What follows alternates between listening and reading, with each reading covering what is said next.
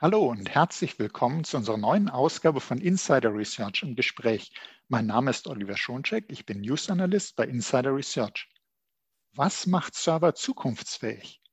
Dieser Frage gehen wir heute nach, denn sie ist entscheidend, wenn Unternehmen ihre Geschäftsprozesse weiter digitalisieren, moderne Technologien wie künstliche Intelligenz nutzen wollen und dabei die Anforderungen an die interne Serverlandschaft weiter ansteigen. Worauf muss man denn bei der Suche nach den passenden Servern achten? Welche Eigenschaften und Parameter sind wichtig und was bieten die Serverneuheiten von Dell dafür? Darüber sprechen wir nun mit Peter Dümig. Er ist Senior Product Manager Server Germany bei Dell Technologies. Hallo, Herr Dümig. Hallo, Herr Schoncheck. Guten Tag Hallo. und auch schönen guten Tag an die Hörer.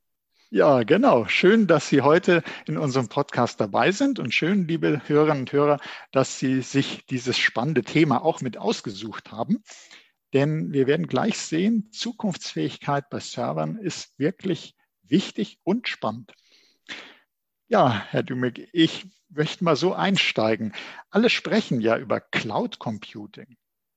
Und trotzdem sind leistungsstarke, sichere Server ein Thema für die meisten Unternehmen. Warum eigentlich? Äh, wofür braucht man denn Server noch? Private Clouds oder welche Use Cases gibt es denn, dass man einen Serverbedarf im eigenen Unternehmen hat? Das ist natürlich eine sehr große Frage, aber ja, also fangen wir mal ganz vorne an. Natürlich ist das Thema Cloud für viele unserer Kunden und, und für uns selber im Übrigen auch ein großes Thema.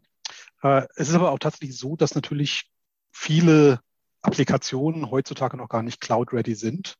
Es gibt an vielen Stellen auch gesetzliche, legislative Richtlinien, Einschränkungen, die manche Daten gar nicht erlauben, in eine Cloud zu wandern. Und natürlich ganz, ganz großes Thema eben auch Private Cloud. Also wir haben viele, viele Kunden, gerade große Kunden im Bereich öffentliche Auftraggeber, aber auch äh, Geschäftskunden natürlich, die eigene Private Clouds deswegen aufbauen wollen, um einfach dort äh, flexibel zu sein. Ja, und wir haben dann die spannende Aufgabe, Produkte zu entwickeln, die im Idealfall für beide Welten passen. Also einmal die klassische Standardarchitektur abbilden, die man heutzutage ja in Rechenzentren immer noch hat. Teilweise ganz triviale Dinge, Mail-Server, äh, Datenbank-Server, File-Server, alles, was da so eben an, an Standardapplikationen existiert. Und eben, wie gesagt, parallel Produkte auch zu haben, die eben gut geeignet sind, Private Clouds aufzubauen, Softwarelösungen natürlich auch mit rauszubringen, die diese Wege unterstützen, vielleicht auch Finanzierungsmodelle, andere Dinge äh, zu bringen, die unseren Kunden helfen, den Weg in eine, ja, sag mal, Private Cloud zu finden, wenn sie diesen Weg denn gehen wollen. Und ja, das wollen natürlich eine ganze Menge, logischerweise. Das ja, hat ja auch sehr viele Vorteile. Mhm. Also auch da, wir, wir, ja, wir sehen also schon mal, äh, das große Hype-Thema, das große Thema Cloud Computing ist also kein Widerspruch äh, zum Thema, äh, dass, dass man sich mit Servern beschäftigt. Ganz im Gegenteil. Zum einen braucht man eben ja die Server natürlich auch, um Cloud Computing erbringen zu können, aber auch für die Private Cloud. Und Sie haben eben gesagt, es sind aber auch viele Anwendungen eigentlich gar nicht Cloud-ready. Das heißt, der Bedarf für Server im eigenen Unternehmen ist da und wird sogar aus meiner Sicht sogar noch weiter zunehmen. Aber Sie wollten uns da noch vielleicht ein paar mehr Einblicke geben. Genau, Sie haben recht. Also wir sehen tatsächlich beide Dinge. Es gibt viele Sachen, die sich verschieben. Logischerweise gibt es einige Workloads, die man relativ leicht in Cloud-Lösungen verschieben kann. Also bestes Beispiel ist vielleicht Mail-Services, ähnliche Dinge. Das ist ja sehr gut standardisierbar und kann eben entsprechend verschoben werden. Aber wir haben auch sehr, sehr viele Kunden, die ja, teilweise noch mit sehr alten, selbstgeschriebenen Applikationen arbeiten. Also ich hatte gerade letzten Termin gehabt, da ging es natürlich auch um die neuen Geräte und äh, deren Problem ist, dass sie eine Vielzahl von selber geschriebenen Java-Applets haben, die natürlich man auch in eine Cloud legen könnte, aber damit Sicherheit nicht wirklich super funktionieren, weil die Ressourcen einfach so groß oder der Ressourcenhunger so groß ist, dass es auch kommerziell für diesen Kunden gar keine Alternative wäre. Ganz zu schweigen natürlich von den Security-Geschichten drumherum. Was wir aber natürlich auch sehen, ist eine andere Geschichte und auch das wird ja schon in der Presse viel kolportiert, es verschieben sich auch Einsatzgebiete, sage ich mal. Also äh, Kollege hat das mal sehr schön gesagt. Früher war es so, da standen Server in einem Rechenzentrum in der kontrollierten Umgebung und es fängt an, dass solche Geräte in die, wie erst genannt hat, Wildnis migrieren. Also das große Schlagwort Edge Computing. Mhm. Das passiert natürlich auch im Hintergrund und wir haben durchaus Kunden, die auf der einen Seite Arbeitslasten, die früher traditionell im Rechenzentrum liefen, in Cloud-Umgebung verschieben, sei es eine Private Cloud oder sei es äh, teilweise eben auch in den Public Clouds, je nachdem, wie es passt. Aber auf der anderen Seite trotzdem ein Serverwachstum haben, weil sie dann eben im Feld draußen auf einmal deutlich mehr Intelligenz und Ressourcen benötigen, als das in der Vergangenheit der Fall war. Also das sind immer so, ich sag mal, widerstrebende Dinge, die passieren. Aber zum Glück für mich und uns äh, ist das Wachstum immer noch da und äh, auch viel Nachfrage in Serverprodukten da. Das zeigt sich ja auch in den Entwicklungen, die wir treiben. Ähm, also wir sehen da schon noch sehr, sehr viel Nutzen und Sinn in äh, eigenen Servern. Mhm, und äh, finde ich übrigens sehr spannend den Hinweis, dass Sie auch gesagt haben, mit Edge Computing, also wenn man sich vorstellt, da gibt es ja so ähm, Art kann man sich vorstellen, Mini-Data Center, Edge Data Center und das mit der Wildnis. Also da, äh, wenn man an äh, Connected Cars denkt, gibt es ja auch so Szenarien, ja. dass irgendwo auf dem Dach eines Einkaufszentrums steht dann da eben äh, ein Edge-Server, der äh, und an vielen verschiedenen Stellen nochmal in der Stadt eben um äh, ganz einfach die Wege abzukürzen, geringe Latenzen zu haben, um eben das zu erfüllen, äh, am Edge, äh, wo es bei der Cloud eben manchmal hapert. Also ein Beispiel von vielen, warum man eben Server äh, weiterhin brauchen wird. Äh, neben den Cloud-Servern eben als Edge-Server oder aus Compliance-Gründen. Gibt also ganz viele Gründe, sich damit zu befassen. Und jetzt ist es aber doch so, Cloud Computing sagt man, okay, wenn ich mich dafür entscheide, da, das ist flexibel, da kann ich an, ausschalten sozusagen, da muss ich mich vielleicht jetzt vorher nicht so lange entscheiden, wenn ich da aufs falsche Pferd gesetzt habe. Gut, wenn es langfristige Verträge sind, ist auch nicht so einfach, aber generell meint man ja zumindest, Cloud ist keine lange Bindung erforderlich. Aber bei Servern, die beschafft man sich ja doch für einen längeren Zeitraum und da sollte man sich ja doch nicht nur an den aktuellen Bedarf denken, sondern auch daran, was werde ich denn in den nächsten Monaten und Jahren benötigen. Und deshalb die Frage, äh, die ich so ein bisschen Mittelpunkt dieses Podcasts stellen möchte, was einen zukunftsfähigen Server auszeichnet. Und da würde ich gerne mit Ihnen jetzt in, in der Folge ein bisschen draufschauen, was zeichnet ihn aus? Also was macht ein Server zukunftsfähig, also sprich ausbaufähig, äh, wenn sich der Bedarf mal ändert? Gut, einen Punkt hatten Sie ja schon genannt. Es ist natürlich so, dass so ein Gerät oder Geräte, muss man ja sagen, Familie im Idealfall flexibel ist. Also man sie heute für Einsatzzweck A haben kann, morgen vielleicht für Einsatzzweck B. Nehmen wir mal ein schönes Beispiel aus der Realität. Wir sehen ja auch neben dem Standard äh, CPUs, die in Servern drin sind, dass die Nutzung von Offload-Engines, Acceleratorkarten, also klassisch GPU, FPGAs, ähnliche Technologien immer mehr zunimmt. Und ähm, das wäre ein Punkt, wo man sagen würde, okay, wenn ich jetzt heute einen Server beschaffe, dann ist es ja eine gute Sache, wenn ich vielleicht die Sicherheit habe, dass ich den in einem Jahr oder zwei Jahren, wenn es nötig wird, auf solche Technologien aufrüsten kann. Ein anderes Beispiel, was auch wirklich mit große Regelmäßigkeit kommt, ist das Thema Software-Defined Storage, Hyperconverged, Converged. Viele Unternehmen sind heute sehr klassisch noch unterwegs mit einem zentralen Storage-System irgendwo, Fiber-Channel-Anbindung, ISKC-Anbindung, was auch immer. Die bereiten sich aber in den meisten Fällen schon darauf vor, in einigen Jahren, Monaten, Quartalen, was auch immer, den Schritt zu gehen und sagen, okay, ich möchte mittelfristig in Richtung Software-Defined Storage zu migrieren. Also es ist an der Stelle auch sehr, sehr wichtig, dass das Gerät entsprechend genutzt werden kann, also dass die Controller das hergeben, die eingebauten Festplatten, SSD, was auch immer das äh, für Komponenten sind, das hergeben. Also von der Seite her muss man drauf schauen. Das ist mal ein Punkt. Aber man muss natürlich auf der anderen Seite auch, das ist dann die Aufgabe von uns, dafür Sorge tragen, dass die Basis wirklich dafür geeignet ist. Also ähm, was weiß ich, das Thema System Management entsprechend flexibel ist, dass man es heute ganz klassisch vielleicht mit äh, unseren Herstellertools, also OpenMensch Enterprise, monitort und managt. Und wenn man dann den Schritt in Software-Defined Storage geht, Hyperconverged geht, sagen, okay, dann, wenn ich dann umsteige, muss genau das gleiche System genauso gut, genauso einfach in einem vCenter zu managen sein. Und das ist ein Punkt, wo wir auch schon sehr lange dran arbeiten und entsprechende Lösungen bieten. Ja, plus eine ganze Menge im Hintergrund, dass wir natürlich auch Sorge tragen, dass unsere Geräte die Lebenszeit gut überstehen, sprich, dass sie robust genug gebaut sind, dass Kühlreserven da sind, Stromreserven da sind, äh, solide Bauqualität ist, dass das auch dann ich sag mal, mechanisch wirklich das Ganze aushält. Also das ist eine Vielzahl von Faktoren, die man berücksichtigen muss. Wobei ich sagen muss, in der Regel ist es so, dass unsere Geräte fast schon länger halten, als es manchen Kollegen im Vertrieb lieb ist, die gerne mehr Umsatz machen wollen. Aber das ist ja eher eine positive Sache für unsere Kunden. Genau, ja. da, da, freut sich der äh, Kunde, die Kundin natürlich drüber.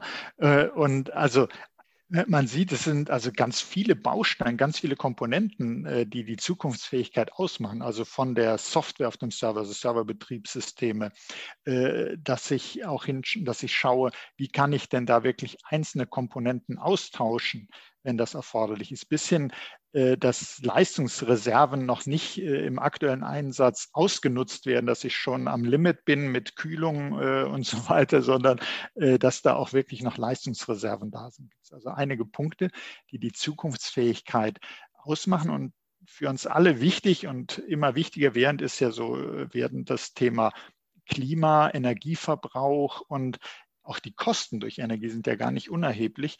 Wenn man äh, in der IT tätig ist, das äh, unterschätzen eben viele außerhalb, was so äh, ein Rechenzentrum, was das bedeuten kann. Und da meine Frage, ein moderner Service, ein zukunftsfähiger Server, was kann der denn machen, dass Energiekosten optimiert sind? Ja, das ist auch so ein schöner Widerspruch in sich quasi. So, wir hatten ja mal eine ganze Zeit lang das Thema Green IT gehabt und ich hatte immer gesagt damals, die einzige grüne IT ist die, die nicht an ist. Also sprich, das große Thema organisatorisch gesehen wäre eigentlich, äh, ja, das heißt so schön Right Sizing. Also sprich, dass man Sorge trägt, dass das Gerät auch so aufgebaut ist oder so ausgerüstet ist, wie man es wirklich einsetzt. Da spricht so ein kleines bisschen die German Angst dagegen. Also viele Kunden möchten natürlich extrem flexibel sein und kaufen deswegen eher die Netzteile Nummer größer, ähnliche Dinge. Ähm, bisschen schade, weil es eigentlich genau dem Gedanken, effizient zu sein, etwas widerspricht. Aber auf der anderen Seite ist natürlich auch hier wieder an uns dafür Sorge zu tragen, dass alles möglich ist. Also dass Sie von sehr kleinen Netzteilen bis hin zu großen Netzteilen äh, alles zur Auswahl haben, was Sie benötigen. Diese natürlich auch energieeffizient ausstatten.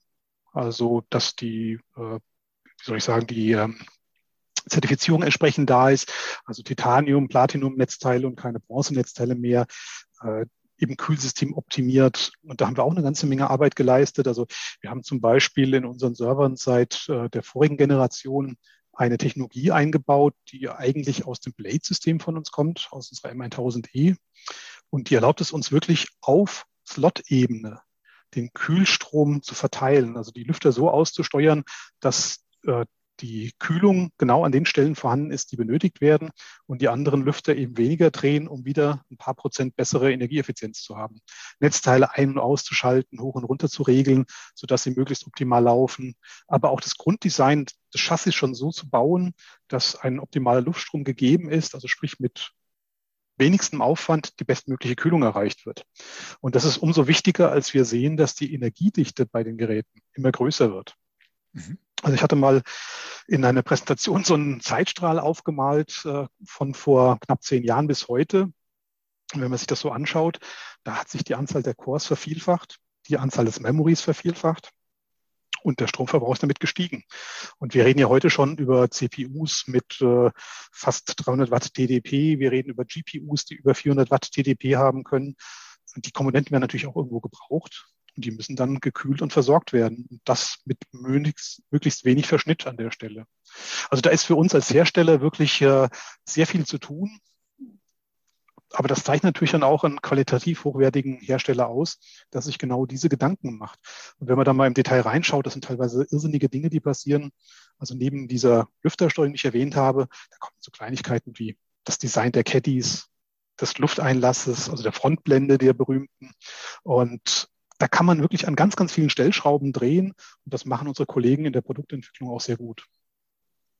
Okay, also Sie sagten ja auch, dass das ist so äh, auch irgendwo immer ein bisschen widersprüchlich. Einerseits äh, will man äh, möglichst leistungsstarken Server haben, der noch Reserven hat, dass man auch später äh, Anwendungen fahren kann, die viel aufwendiger sind, die mehr Ressourcen verbrauchen. Andererseits soll natürlich äh, Energiekosten möglichst gering sein. Da sagten Sie auch ja, indem man eben schaut, dass man wirklich immer nur das nutzt äh, von den, vom Server, was tatsächlich auch gebraucht wird und äh, dass damit eben eine intelligente Energiesteuerung, Energiemanagement hat, dass die Kühlung eben, das finde ich auch ganz raffiniert, muss ich sagen, weil Kühlung ist ja ein echter Dauerbrenner im Serverraum. Ja.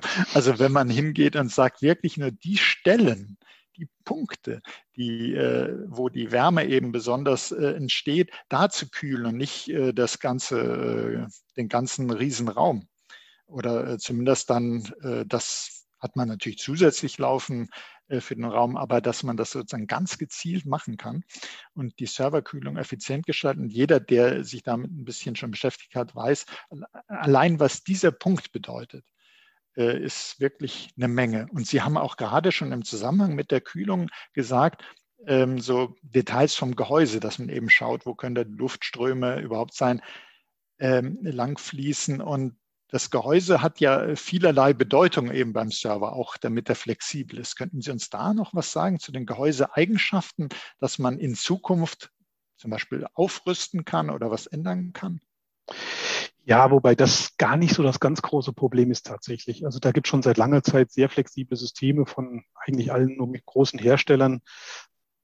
In meinen Augen ist der Trick eher, das System wirklich so zu designen, dass sie eben sehr einfach bedienbar auch sind, optimiert für Kühlung arbeiten, Signalintegrität und ähnliche Dinge gegeben sind. Und da muss ich sagen, da hat mich Dell und das ist unabhängig davon, dass ich Dell-Mitarbeiter bin, schon wirklich äh, immer fasziniert. Also ich habe bin bei Dell gestartet, anno 99, so schon eine ganze Weile her. Mhm. Und ich war komplett geplättet, weil wir hatten damals schon Rack-Schienen, die mit einem Klicksystem sowohl am Server wie im Rack befestigt werden. Und bei meinem vorigen Arbeitgeber, da mussten wir noch mit Schrauben und mechanischer Gewalt quasi arbeiten, um sowas aufzubauen. Das hat mich schon damals fasziniert und das haben die Kollegen weitergeführt. Das ganze System ist komplett schraubenlos designt.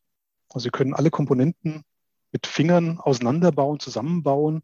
Das ist, ähm, also wenn man so mal einen Server von uns von innen gesehen hat, da ist so gut wie kein Kabel zu sehen. Das ist alles sauber strukturiert, um auch keinen Luftstrom aufzuhalten. Jetzt bei der neuesten Generation haben wir das Design nochmal überarbeitet. Das ist jetzt nach, boah, überlegen, ich glaube vier Generationen der erste, die erste Änderung wieder. Also wir haben da auch immer so das Konzept, dass dann eine, ein Grunddesign für mehrere Generationen stabil bleibt, damit dann auch die Rechenzentren entsprechend aufgebaut werden können und so weiter. Und jetzt sind wir einmal den neuen Schritt weitergegangen, haben die Netzteile nochmal etwas besser platziert, dass wieder die Kühlung besser funktioniert, Hotspots vermieden werden, äh, weil die dann links und rechts verteilt sind. Damit haben wir so eine Art T-förmiges Design auf dem Mainboard erreicht, äh, erlauben damit auch, dass die Hitze der CPUs an den Netzteilen vorbei nach hinten ausgeleitet werden kann, gleichzeitig durch das T-Design die Laufzeiten auf den Mainboards von den CPU zu den PCI-Slots sehr gleich sind, äh, aber auch nach vorne ein kurzer Weg ist, sprich, wenn man dann NVMEs einsetzt, dass da keine Kabel durch den Server irgendwie durchgeleitet werden müssen. Also das ist schon eine ganze Menge, was wir tun, um da die Effizienz generell möglichst gut zu gestalten, auch mal im Wartungsfall. Also es ist ja für alle auch so, dass man Server irgendwas passieren kann, irgendwas ausfällt, was repariert, eingebaut werden muss. Und wie gesagt, alles ohne Schrauben, mit wenigen Handgriffen und sehr sauber, dass man da eben keine Probleme hat. Also schon ein ziemlich geniales Design, was wir da haben. Okay. Und äh, wissen Sie, äh, bei, bei Podcasts ist es ja so, dass man sich das immer so ein bisschen vorstellt. Vorstellen muss, ja. Grad, genau, ja, aber ich habe mir das gerade so vorgestellt, habe so ein bisschen äh, gedacht, äh, gedanklich, man ist so in dem äh, Gehäuse drinne und wie Sie das so erklären. Und habe ich versucht, mir das eben auch alles äh, anzuschauen. Ähm, wir werden natürlich entsprechend äh, Links später zu dem äh, Podcast dazu packen in den Show Notes, dass man sich da auch eben noch weitere Materialien angucken kann. Aber Sie haben ein, ein Schlagwort gebracht mit äh, neue Generation, neueste Generation und solche Sachen äh, möchte ich natürlich immer gerne aufgreifen. Ähm, was gibt es denn da an, äh, an Neuheiten, an Innovationen? Vielleicht auch so, Sie sagten gerade, wichtig ist bei Servern die Bedienbarkeit. Wir haben über Effizienz gesprochen. Wichtig ist auch immer das Monitoring. Können Sie uns ein bisschen da äh, auf den neuesten Stand bringen, was sich getan hat? Ja, sicher. Also einmal bringen wir tatsächlich einen ganzen Schwung neuer Geräte jetzt in den nächsten Monaten auf den Markt. Die Ankündigung ist ja gerade auch rausgegangen. 17 äh, Stück an der Zahl werden es sein. Und das ist dann eben unsere 15. Generation Power Edge, also schon eine ziemliche Weile auf dem Markt. Ein paar Sachen hatte ich gerade schon erwähnt gehabt, was eben in dieser Generation eingeführt wird, wurde.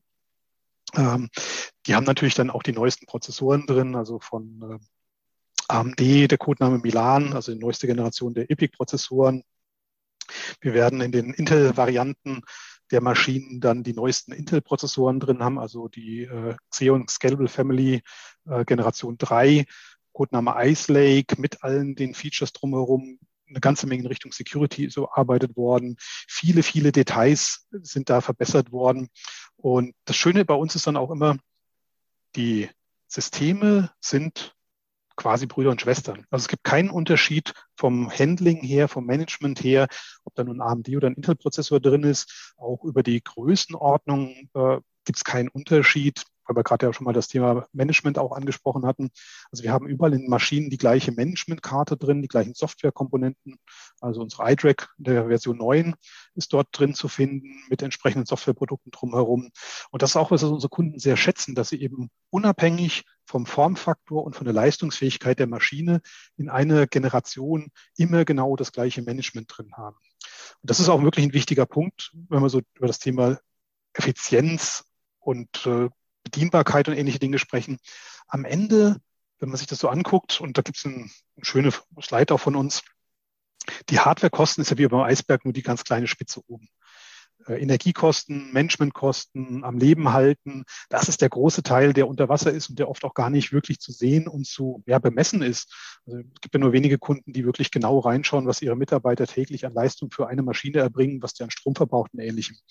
Aber man kann eben mit effizienten Managementlösungen wie unser iDRAC und OpenManage Enterprise oder die Integration in Windows Admin Center, äh, Admin Kit äh, in, in das VMware vCenter die Effizienz der Mitarbeiter und die Einfachheit der Bedienung massiv nach oben bringen. Und gerade unsere iDRAC, äh, das, die kann eine ganze Menge schon autark. Also es ist auch so eine, was soll ich sagen, Philosophie von Dell, die wir über die Jahre hinweg weiterentwickelt haben, dass wir nach Möglichkeit die iDRACs so leistungsfähig und so intelligent machen wollen, dass sie diese Standardaufgaben, die ein Admin normalerweise tut, ja, dass sie das von selber mehr oder weniger kann. Das ist natürlich ein weiter Weg und das wird noch, noch einen Moment dauern, bis wir da wirklich hingekommen sind. Aber die Karte und damit der Server kann heute schon eine ganze Menge Dinge tun, die früher manuelle Arbeit waren. Und ähm, damit natürlich dann eben die Mitarbeiter entlassen, die Effizienz wieder nach oben treiben. Ja, Monitoring ist heutzutage, ich sag mal schon fast Standard, aber wir haben so ein paar Spezialitäten eingebaut. Ähm, dummes Beispiel vielleicht, aber die iDRAC von uns kann schon ein gewisses Performance Management und Monitoring machen. Also sie überwacht die Prozessorleistung, die IO-Leistung, Arbeitsspeicher und man kann Schwellwerte setzen, sodass man eine Warnung bekommt, wenn zum Beispiel eine CPU über eine bestimmte Belastung drüber geht oder der Arbeitsspeicher vollläuft. Sodass also der Administrator schon einschreiten kann und Aktionen ergreifen kann, bevor der User im Feld draußen irgendwas merkt. Und das ist schon sehr schön und finde ich eine sehr schöne ja, Richtung, die wir da gehen. Also wenn man sich, wenn man in dem in der Vorstellung bleibt, innerhalb des Servergehäuses, sitzt da also auch noch ein kleiner Serveradministrator mit drin. Virtualisiert er natürlich heutzutage. Ja, genau. okay. Sie hatten eben AMD ja auch erwähnt und ja. ähm, die Dell-Server mit AMD sagten ja, äh, dass, das ist eben das Schöne, dass es gar nicht mehr darauf ankommt, ob jetzt AMD äh, drin ist, Intel drin ist. Also es bleibt jetzt von Dell-Seite sozusagen äh, gleich innerhalb der Generation. Das äh, hilft eben auch den Anwendern wieder bei der Flexibilität.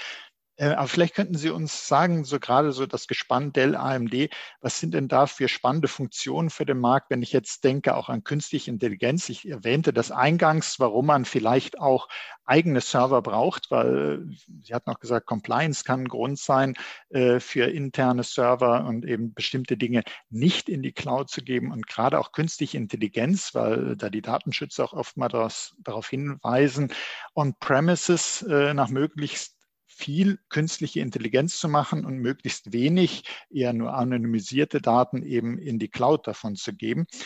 Was können Sie uns da erzählen, was mit den neuen Servern möglich ist? Ja, ich will es gar nicht mal nur auf einen Hersteller oder einen Anbieter festmachen. Äh, man muss dann wirklich schon sehr genau reingucken, reinschauen, was die Workloads sind. Aber ein Riesenvorteil in meinen Augen, den die AMD-Prozessoren mit sich bringen, ist natürlich die hohe Anzahl von Cores. Und wir haben tatsächlich jetzt auch einen Server auf den Markt gebracht. Das ist unser XE8545. Das ist der kryptische Name. Das ist äh, aber eine sehr spezielle Maschine, genau in Richtung Machine Learning, Artificial Intelligence, also für den auch den echten Learning-Trainingsprozess. Ähm, das ist eine Maschine, die mit vielen Cores ausgestattet werden kann. Also auch wirklich die größten AMD-Prozessoren können dort eingebaut werden.